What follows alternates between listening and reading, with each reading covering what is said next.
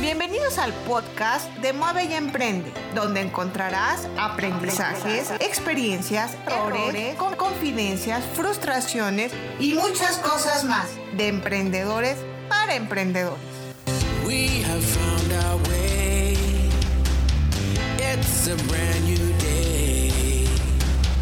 And we'll be making history. Are you with me? Won't you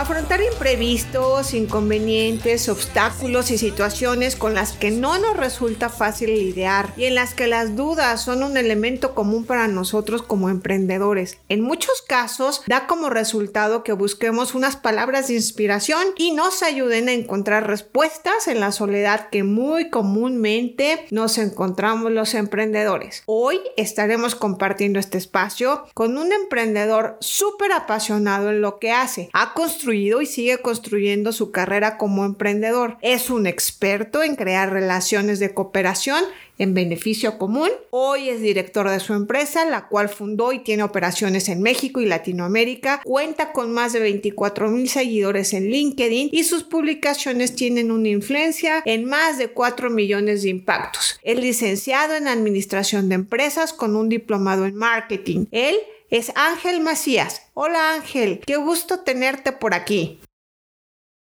¿Qué tal Alma? Gusto en saludarte. Muchísimas gracias por haberme aceptado la invitación. Ángel, la vida siempre nos pone obstáculos muy diferentes a lo largo de nuestro camino. Fracasos, rechazos, éxitos, injusticias, deslealtades, entre muchas cosas más. Pero los límites los ponemos las personas. Y tú, Ángel, eres un ejemplo de esto. ¿Nos puedes compartir quién eres, de dónde vienes o cómo es que te convertiste en emprendedor? Perfecto, Alma. Muchísimas gracias. Pues bueno, te platico brevemente. Mi historia comienza hace 11 años, justo cuando en México estábamos viviendo este tema de la influenza, que hoy nos recuerda muchísimo con el tema del COVID y pues bueno, yo hace 11 años vendía congeladas Bonais en las calles, ¿no? Así, así como lo escuchan, literal iba con mi carrito, vendía de 200, 300 unidades al día, lo cual simbolizaba un peso por cada unidad, pero bueno, cuando pasa todo esto, este, empiezo a vender 30, 40 pesos al día, ¿no? Aún así, pues obviamente no me di por vencido, seguí con mi carrera, empecé a estudiar este, la parte de la preparatoria, luego me fui con la parte de la universidad, empecé a trabajar en empresas de entretenimiento como Cinepolis, Kitsani, ahí en la parte de staff y posteriormente se me da la oportunidad de entrar a trabajar a la industria farmacéutica ahí como analista de recursos humanos. Esta parte de los recursos humanos la verdad es que siempre me ha apasionado y pues bueno, eh, empiezo a hacer carrera aquí, pero descubro que lo que yo ganaba en recursos humanos, pues como que todavía no, no me llenaba el ojo, ¿no? Entonces eh, empiezo a contratar representantes médicos, veo que ellos vestían bien, ganaban bien, traían auto, yo digo, yo quiero ser uno de ellos, ¿no? Y es como me voy hacia la parte de comercial dentro de la industria farmacéutica igual. El último empleo que tuve formal eh, fue como representante médico en Novartis y aquí, bueno, yo siempre cuento la historia de que dejo el empleo de mis sueños para dedicarme a la vida que siempre soñé.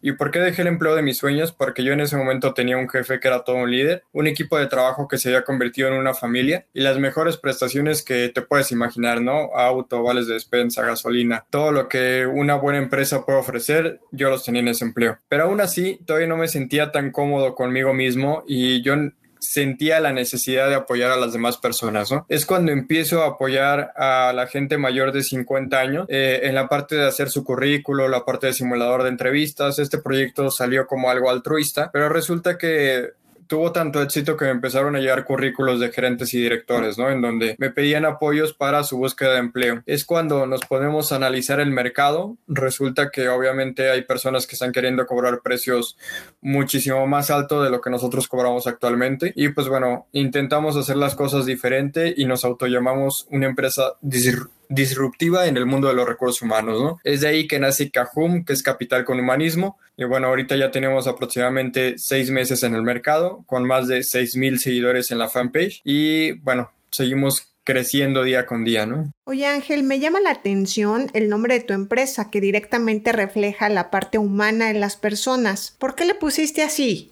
Justo cuando estaba poniendo el negocio, platicaba con un amigo reclutador y él me dice, Ángel, pues ten cuidado con el nombre porque capital y humanismo nunca se han combinado, ¿no? Son como que polos opuestos. Pero yo le dije, justo por eso le quiero poner capital con humanismo, porque yo quiero demostrar que con la parte humanista sí se puede generar capital, ¿no? Eh, de hecho, platicando con mi esposa, pues le digo, tengo ganas de poner este nombre, pero necesito algo como que más corto, ¿no? Me dijo, ¿por qué no fusionan las palabras? Y ella fue la que me dio la idea de que surgiera Cajum, ¿no? Que es la parte de K de capital y Home de humanismo. Eh, platicando posteriormente con un mercadólogo por excelencia de la red de LinkedIn, él me decía que hoy en día las empresas ya no basta con que su misión sea la mejor ser la empresa que más vende en su sector. Eso ya no funciona hoy en día en un mundo que está cambiando constantemente, ¿no? ¿Qué es en lo que nos tenemos que enfocar? A empresas que fidelicen y generen lealtad con sus trabajadores y con la sociedad, estas empresas van a tender a adaptarse mucho más fácil, van a ser mucho más versátiles y el generar esa lealtad con sus consumidores y con los eh, empleados seguramente va a hacer que se mantengan durante más tiempo que las otras empresas. Ángel, te escuchamos y me gustaría saber quién ha tenido influencia en ti como emprendedor, quién ha sido de alguna o de otra manera un modelo a seguir para ti. Cuéntanos, Ángel. Claro, Alma, muchísimas gracias. Pues bueno, en esta parte más que emprendedores, yo sigo a personas con pensamientos precisamente humanistas, como es el caso de Gandhi, como es el caso de Martin Luther King, que al igual que él, esta frase que mencionaba de yo tengo un sueño, pues bueno, es algo que yo siempre coloco en mis publicaciones, ¿no? Yo también tengo un sueño y es que algún día las áreas de recursos humanos y en general las empresas pues se vuelvan hacia esta parte humanista, en donde pues se fijen realmente en el conocimiento, experiencia y habilidades de las personas y no nada más en las etiquetas sociales como se sigue manejando hoy en día. Oye, y en este camino como emprendedor, que sabemos que está lleno de retos y dificultades, ¿nos puedes compartir cuál ha sido o han sido los principales obstáculos con los que te has enfrentado? Claro, pues sobre todo yo creo que cuando uno eh, quiere crecer, quiere seguirse impulsando, nos encontramos con muchos nos en el camino, ¿no? Eh, para platicarte un caso. Cuando iba a la secundaria, pues tenía una profesora de inglés que me decía que yo no iba a pasar ni siquiera de la preparatoria, ¿no? Cuando vendía las congeladas Bonais, pues muchas veces me llegaron a correr de los tianguis, incluso de las afueras de Liverpool. Eh, estos topes, pues obviamente hacen que uno como que se desbalancie un poquito, pero yo creo que ese no nos sirve a nosotros los emprendedores como combustible para demostrar mil veces por qué el sí, ¿no? Entonces, eh, pues bueno, yo siento que este no, en lugar de ser un obstáculo, se vuelve para nosotros unos motores. Obviamente cuando dejo esto que te comento del empleo de mis sueños, pues tuve que renunciar al auto, tuve que renunciar a la computadora, a la empresa, al celular, a todas las herramientas que me daban. Y cuando empiezo mi camino del emprendedor, pues lo primero que tengo que hacer es comprar mis propias herramientas de trabajo, ¿no? Cosa que obviamente no es nada fácil, el estar viviendo a lo mejor sin la parte de las prestaciones, seguro de gastos médicos mayores, los vales, el que no tengas un ingreso fijo y que tengas que pues bueno, literal, fletar todos los días para conseguir ese ingreso y poder tener